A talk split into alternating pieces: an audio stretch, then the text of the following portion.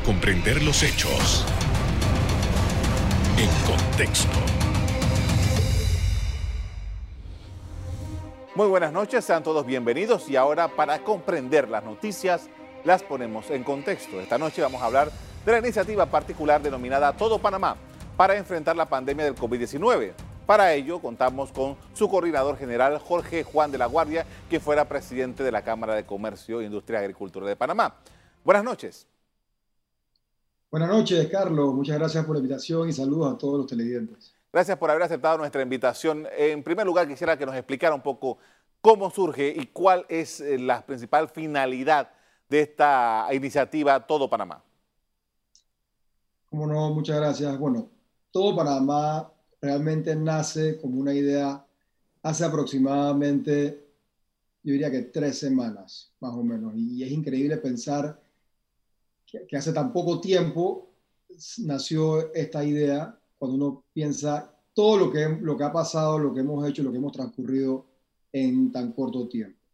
Y nace ante una realidad que estamos viviendo en Panamá y también eh, viendo otras situaciones en otros países a los cuales habíamos estado en comunicación con algunos líderes de otros países que habían eh, realizado algunas acciones, digamos, liderizadas principalmente por la empresa privada en respuesta a el problema y la pandemia de COVID-19 y la situación tanto con el problema sanitario como también con el problema económico.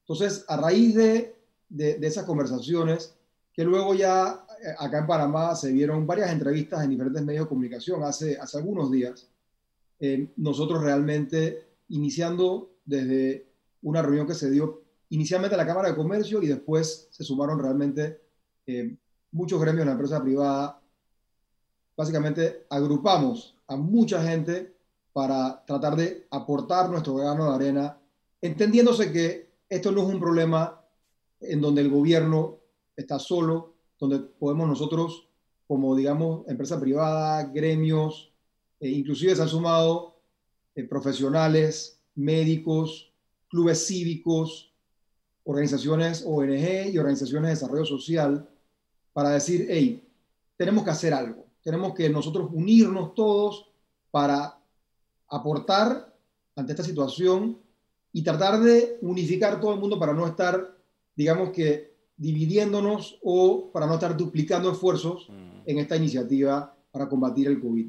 Y a raíz de eso, digamos que nos juntamos y trazamos una hoja eh, de ruta, empezamos a sumar mucha gente, se ha movido muy rápido eh, eh, realmente esto y de ahí salió todo Panamá, porque al final esto es un tema de sumar realmente a todo un país unido para tratar de combatir este virus. Y en ese sentido, esto es un movimiento completamente cívico, gremial, eh, civil y, y, apolítico, que se ha sumado muchísima gente para apoyarnos. En todas las noticias que he leído sobre el tema, dice la lucha contra el COVID-19, la lucha contra el COVID-19. ¿Cómo se va a librar esta lucha? Bueno, hay varias iniciativas que nosotros estamos agrupando dentro de este movimiento. Lo que hemos aprendido de las buenas prácticas o de, otros países que han podido realmente hacer algo diferente, más allá de, sencillamente estar en cuarentenados, y entendiendo la realidad de que Panamá hemos tenido una de las cuarentenas más severas del mundo entero, una cuarentena que ya llevamos para cinco meses de estar prácticamente encerrados y es realmente una cuarentena a las empresas, porque mucha gente, como bien sabemos, hay muchos salvoconductos y mucha gente está en movimiento, pero las empresas en su gran mayoría permanecen cerradas. Y entendiéndose que esta es una situación que no es sostenible. No podemos seguir en una cuarentena tan severa por mucho tiempo más, porque de lo contrario, realmente muchas empresas no van a poder abrir nuevamente. Es más, ya hoy en día lo más probable y es muy lamentable que muchas empresas no van a poder reabrir nuevamente. Y eso significa que muchos empleos lastimosamente se van a perder. Nuestra meta al final, y por qué hacemos todo esto, porque queremos en un tiempo, ojalá el más pronto posible, poder ir reabriendo la economía, ir reabriendo esos bloques o diferentes actividades económicas para poder recuperar esos empleos. Estamos hablando de más de 270 mil personas que tienen sus contratos suspendidos. Y eso ni siquiera cuenta las miles o cientos de miles de personas que tienen probablemente un contrato en reducción de jornada que no le alcanza al final para poder cubrir sus necesidades. Entonces, nosotros en ese sentido ya tenemos que hacer algo adicional, tenemos que apoyar en ese sentido las acciones que está, que está realizando el gobierno nacional a través de la empresa privada para poder lograr esta ayuda, esta reapertura. ¿Qué hemos aprendido en otros países? Y aquí está la clave de todo. Nosotros como país, como sistema de salud, lo que no podemos hacer es esperar a que los pacientes se compliquen y lleguen al sistema de salud. Tenemos que atender a los pacientes COVID positivos de manera temprana. Apenas tengan inclusive los primeros síntomas, que ese es otro de los temas que estamos teniendo, la demora en realizar la prueba y la demora en tener los resultados de dichas pruebas. Entonces, lo que hemos aprendido es que entre más temprano se trata eh, a los pacientes, mucho mejor evolucionan y tenemos mucha menor cantidad de personas que llegan al sistema de salud. Porque en la medida que tengamos un sistema de salud que está al borde del colapso o al borde de la saturación, es muy difícil poder hablar de, de, de abrir más la economía. Entonces, nuestro, nuestro plan tiene tres ejes fundamentales y el primero es básicamente apoyar a los pacientes COVID de manera temprana con un alivio de eh, unos kits eh, médicos y también con llevarle a sus casas bolsas de comida para que puedan permanecer en sus casas, para que puedan cubrir sus necesidades, porque la clave aquí es, es el aislamiento de los 14 días que ya hemos aprendido. También eh, parte del plan y, y, que está en, en, la fase inicial en Juan Díaz, a través de la Fundación Unidos por Panamá, está el acompañamiento de las personas COVID positivo. Está un call center que ya está activado desde este lunes, eh, que está en constante monitoreo de esos pacientes para medir los síntomas, para darles apoyo, información y demás, para que puedan acompañarlos durante estos 14 días y esto, tratarlos en la medida de, de, lo posible, dependiendo cómo van evolucionando esos síntomas. Y tercero es una campaña, la campaña que quizás ya, eh, la conocemos de eh, El virus lo paras tú y de empoderamiento a la ciudadanía para que sepan que son parte de la solución, que son parte de que ellos mismos pueden parar el virus.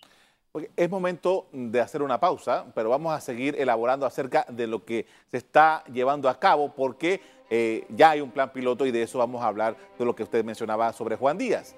Al regreso, los alcances de la propuesta Todo Panamá en la lucha contra los efectos del COVID-19. Ya volvemos.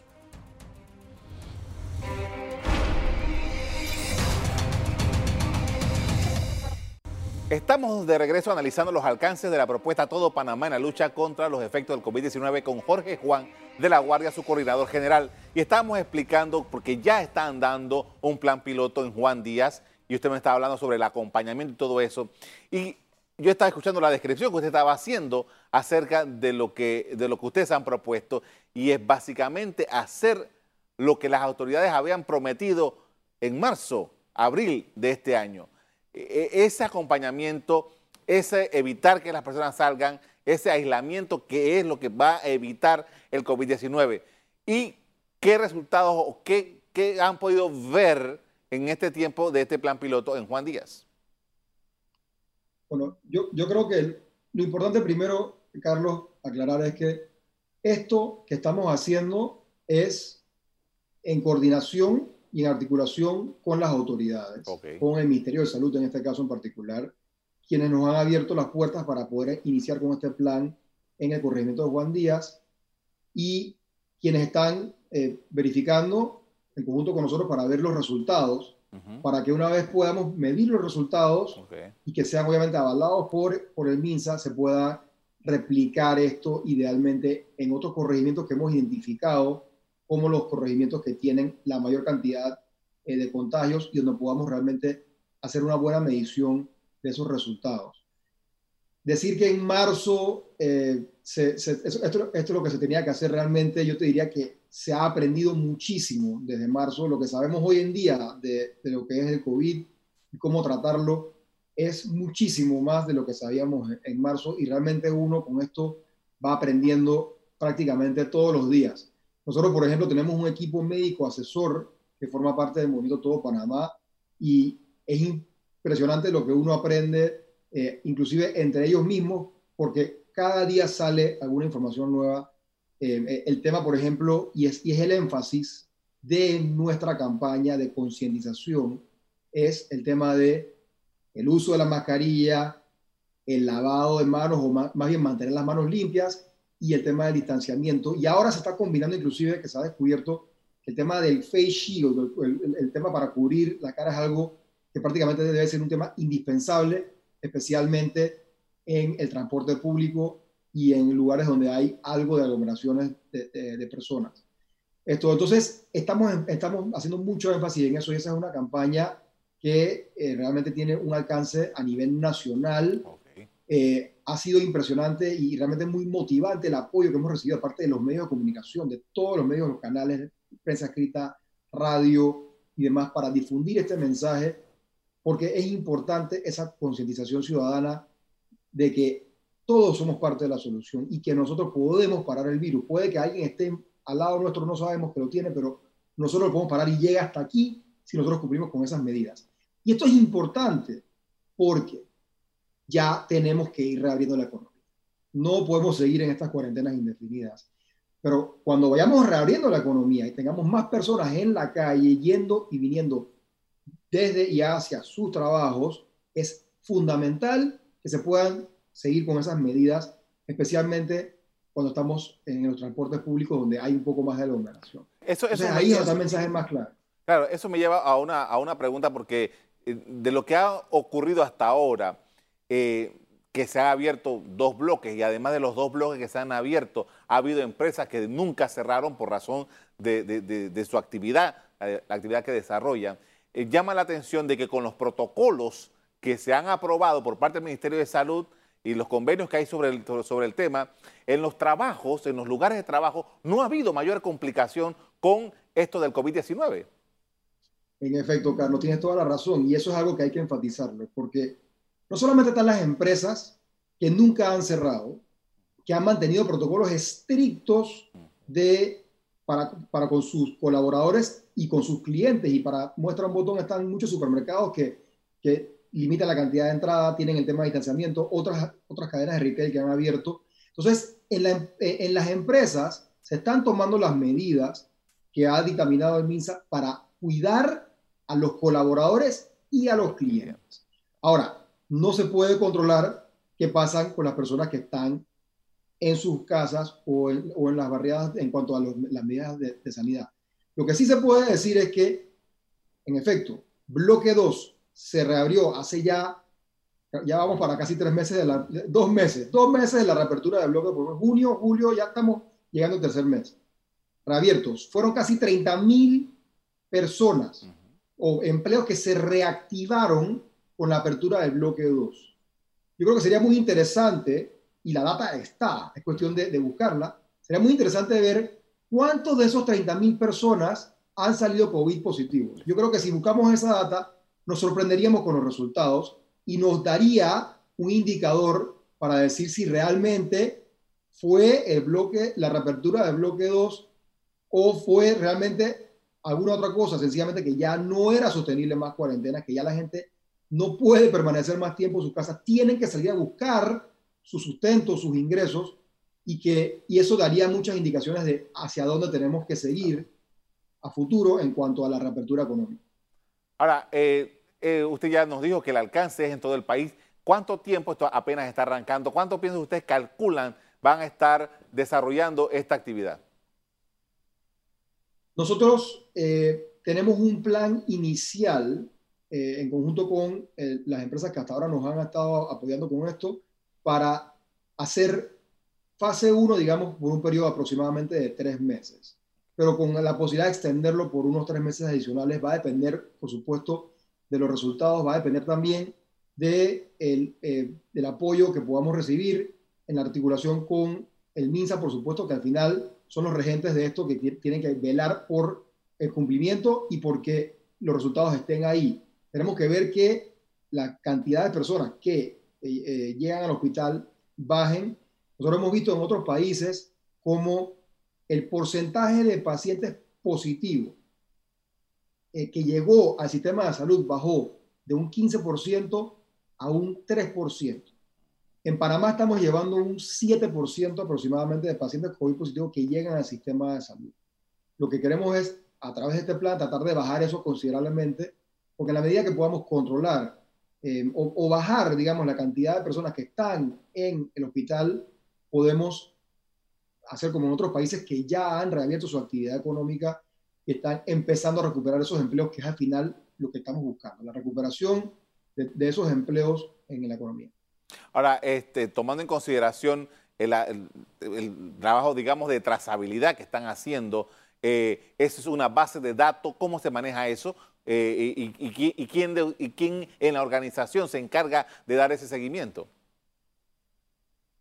Nosotros, eh, la verdad es que se han sumado muchísimas personas, ya tenemos más de, más de 100 personas voluntari okay. voluntarios que, han, que han, se han sumado y han donado eh, su tiempo y va desde todo tipo de, de profesionales, médicos, eh, abogados que nos han apoyado con todo el tema de la gobernanza, de, de la okay. fundación que se, que se creó, eh, de todo el tema de la estructura de, de dirección, el fideicomiso también, como le hablé, del tema de los médicos que nos han estado asesorando. Eh, nosotros esto, estamos también, digamos que, sumando esfuerzos y otras iniciativas de otros, eh, o, otras organizaciones. Por ejemplo, está el 2030, que, que, se ha sumado también con el tema de la plasmatón, que hemos visto que, que el tema de la plasma convaleciente de eh, personas que ya pasaron por, eh, por el COVID y ya se recuperaron, poder tener esa, ese banco de, de, de, plasma ayuda tremendamente para poder combatir eh, la enfermedad. Vamos a hacer una pausa nuevamente. Al regresar seguimos en los detalles acerca de en qué consiste todo Panamá y su lucha contra los efectos del COVID-19 en el país. Ya volvemos.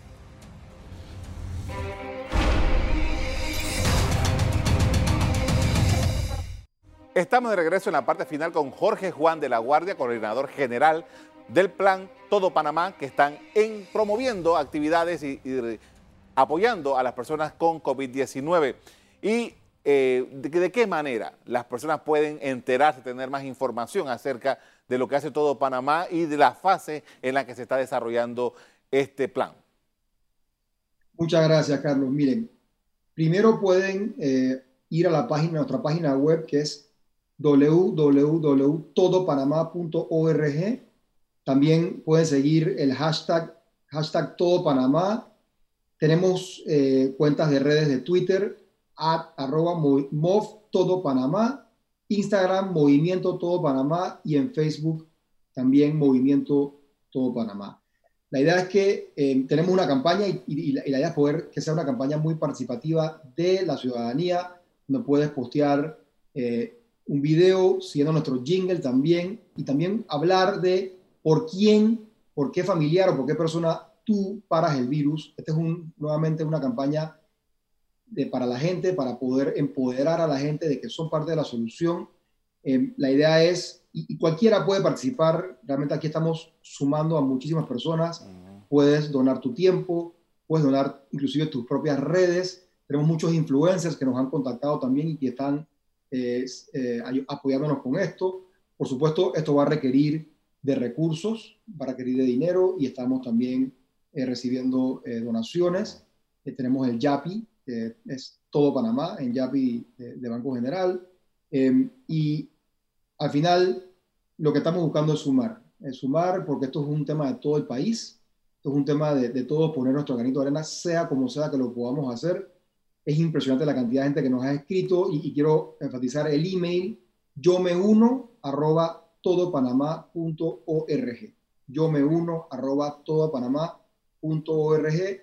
Ahí estamos recibiendo personas que quieren voluntariarse, también algunos que están pidiendo colaboración. Estamos viendo cómo los podemos ayudar si de alguna razón no han recibido algún apoyo. Eh, y bueno, estamos, los invito a todos a que, a que se unan a este, a este movimiento, a esta iniciativa Esperamos apoyar todos desde nuestra trinchera, desde la sociedad civil, desde los gremios, para poder ayudar a combatir y a la lucha contra este virus. Hace un rato nos explicó acerca de la fase 1. ¿Cuál sería la fase 2 de este movimiento?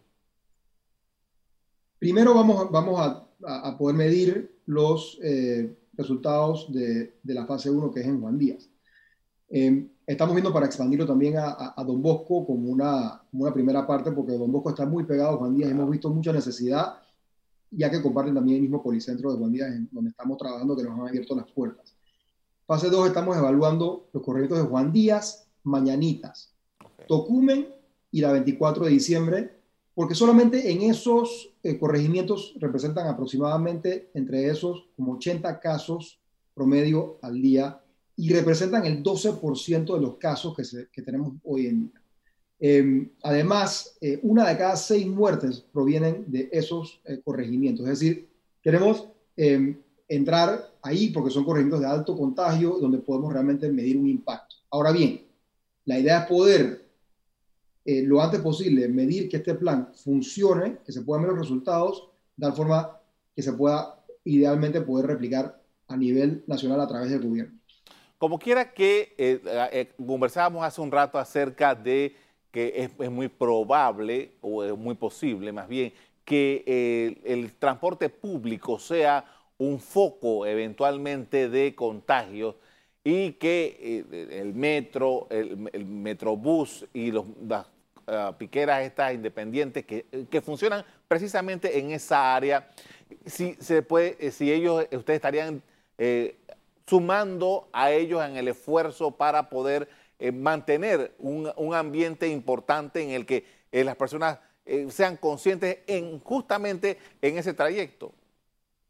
Sí, parte del plan y que, y que está incluido en, en, el tema de la campaña de concientización es tener inclusive algunos voluntarios que estén directamente en esas áreas para concientizar a la gente, inclusive eh, para, en caso tal de ser necesario, repartirle eh, ya sea face shields para cubrir la, la, la, cara o eh, mascarillas a quienes no lo tengan, de tal forma que puedan estar bien, bien protegidos en el sistema de transporte. Igualmente, teniendo personas que estén viendo para que se pueda tener la distancia, el distanciamiento necesario. Otra cosa que estamos viendo a través de la empresa privada es cuando se vayan a dar estas aperturas, poder escalar eh, los horarios de entrada, de tal forma que no, no tenga que ser el mismo horario para todos los diferentes, las diferentes actividades comerciales. En la medida que se pueda escalar, podamos tener menos aglomeraciones en horas pico de transporte. Entonces, eso viene como parte de un conjunto de propuestas que estamos viendo en coordinación con el Gobierno Nacional para cuando se pueda dar esas aperturas, que esperamos que sea muy pronto, no tener tantas personas en, en el sistema de transporte al mismo tiempo. Claro, eh, y, eh, pero para hacer esta, este escalonado del horario no, no, se necesita una política del gobierno, eso entre las empresas se pueden poner de acuerdo, ¿no? Correcto, y eso es lo que se ha estado haciendo, y más bien es, es en coordinación, ¿no? Pero sí, es, en efecto las empresas poniéndose de acuerdo para, dependiendo de la industria dependiendo de la actividad económica, uno puede ir escalonándolo. Obviamente va a ser por un periodo, eh, ojalá temporal, pero es una de las maneras que se puede ir abriendo escalonadamente eh, en la economía. Ahora, eh, tomando en consideración lo que hemos vivido en Panamá por estos cinco meses con el COVID-19, lo que le ha tenido que enfrentar la empresa privada los ciudadanos, ¿cuáles serían de, de ahora en adelante las enseñanzas que esto deja para, para las operaciones una vez que ya por fin nos libremos del COVID como una amenaza, una crisis sanitaria como la tenemos hoy día. Tú dices las enseñanzas en el, en el corto para plazo. Para la operación, ah, exacto, en el corto plazo. Lo, importante ahora mismo y, y, el tema que las empresas necesitan poder eh, cumplir con para poder reabrir es cuidar a su, a su personal, cuidar a su gente. Eh, asegurarse que, que cuando estén de vuelta en sus puestos de trabajo tengan esos implementos que necesitan para poder cuidarse. Eh, el tema, cubrirle para que puedan tener su distanciamiento dentro, de dentro del trabajo, poder tener su mascarilla, en poder permitirles que em, tengan siempre acceso a lavado de manos, por ejemplo, em, no tener reuniones o no tener eh, aglomeraciones de más de 10 eh, personas, como se ha dicho, pero ojalá pueda ser menos, tratar de limitar también la cantidad de personas que están al mismo tiempo. Ya hemos descubierto el teletrabajo eh, funciona y en muchos casos está para quedarse dentro de lo posible. Entonces, tenemos que por un tiempo, dentro de lo posible, ir abriendo, pero tratando de mantener la menor cantidad de gente, porque esto es un tema de que tenemos que ser sinceros. Vamos a tener que convivir con este virus por un tiempo. Vamos a tener que convivir con este virus por, quién sabe, varios meses, por lo menos hasta fin de año. Y lo que tenemos que hacer es ir reabriendo llevar ese balance de economía y de, y de, y de trabajar con el tema de salud. Y ahí es donde está la clave de esto y ahí, ahí todos tenemos que aportar. Le agradezco mucho por habernos acompañado esta noche para hablar sobre este importante tema y esta campaña de concientización. Bien. Claro que sí, la campaña ya, ya arrancó y la clave aquí es el virus lo paras tú. Listo. El programa piloto de atención domiciliaria inició desde este lunes 3 de agosto con la implementación de la fase 1, tal como lo hemos venido eh, conversando, en el corregimiento de Juan Díaz, a través de la Fundación Unidos por Panamá. Hasta aquí el programa de hoy. A ustedes les doy las gracias por acompañarnos y les recuerdo que si quieren volver a ver este programa, búsquenlo en el VOD de Cable Onda, en locales, Canal Eco. Me despido invitándolos a que continúen disfrutando de nuestra programación. Buenas noches.